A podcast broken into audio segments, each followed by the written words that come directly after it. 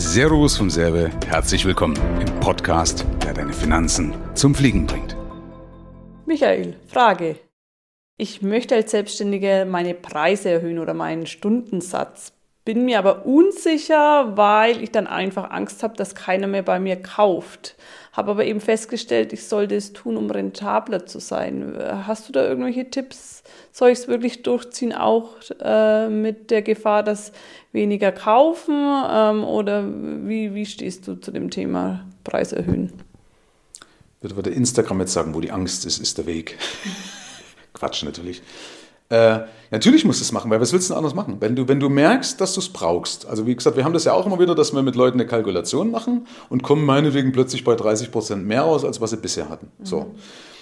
Dann ist es aber noch nicht mal so ein Ideal, wo du ja so Yacht, Learjet und ein Bugatti drin hast, sondern das ist eigentlich so das, wo du sagst, so eigentlich so die, die Untergrenze vom, vom, vom, vom, oder das soll halt, wo du sagst, damit wenigstens vernünftige Cashquote gebildet werden kann. Also damit ich überhaupt Vermögen aufbauen kann, damit ich äh, genug Geld für einen Ruhestand habe, was auch nach Inflation den Namen verdient, äh, dass es eine vernünftige Altersvorsorge ist. Plus eben auch äh, Geld für einen Urlaub und so weiter, um eben abschalten zu können, was uns als Unternehmern ja sowieso zusteht, weil wir ja doch das Risiko eingehen. Da sollen wir ja auch dann entsprechend belohnt werden. Machen ja Angestellte werden ja auch belohnt. Ja?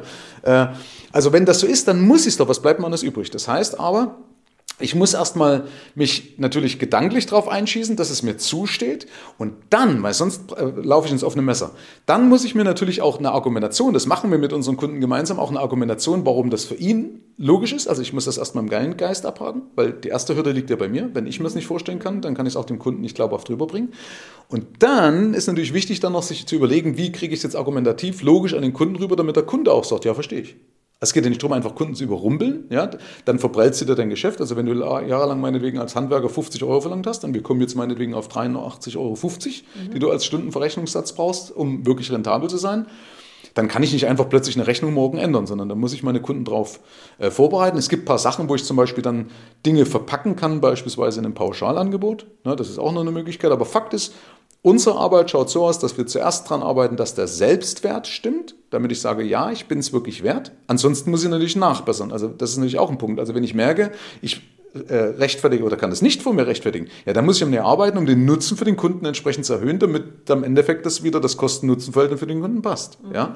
Ähm, das ist aber der erste Punkt. Und der zweite Punkt ist dann, dass man eben dem Kunden, dass man eine Argumentation aufbaut, wo der Kunde sagt am Ende, ja klar, verstehe ich. Und ja, du wirst immer wieder Menschen verlieren. Mhm. Das wird passieren, aber das sind nicht die richtigen. Mhm. Ja? Äh, da ist es ganz wichtig, loszulassen und zu sagen, okay, es ist nicht wichtig, was ich verliere, sondern es ist ganz, ganz wichtig künftig, was ich gewinne. Also den Fokus auf das legen, was ich gewinnen werde durch diese Entscheidung. Ja? Und dann natürlich überwachen, permanent überwachen, ähm, das ist jetzt nicht viel Arbeit, aber einfach reflektieren wieder zwischendrin kurz, ist das, was ich tue, von Erfolg gekrönt? Oder muss ich vielleicht wirklich kurz einen Schritt nochmal zurück machen? Mhm. Was doof ist, aber haben wir eigentlich auch noch nie gehabt, kann mich jetzt wirklich an keine Situation erinnern. Aber das könnte mal sein, weil ich darf natürlich mein bestehendes Geschäft dadurch nicht gefährden. Okay, vielen Dank.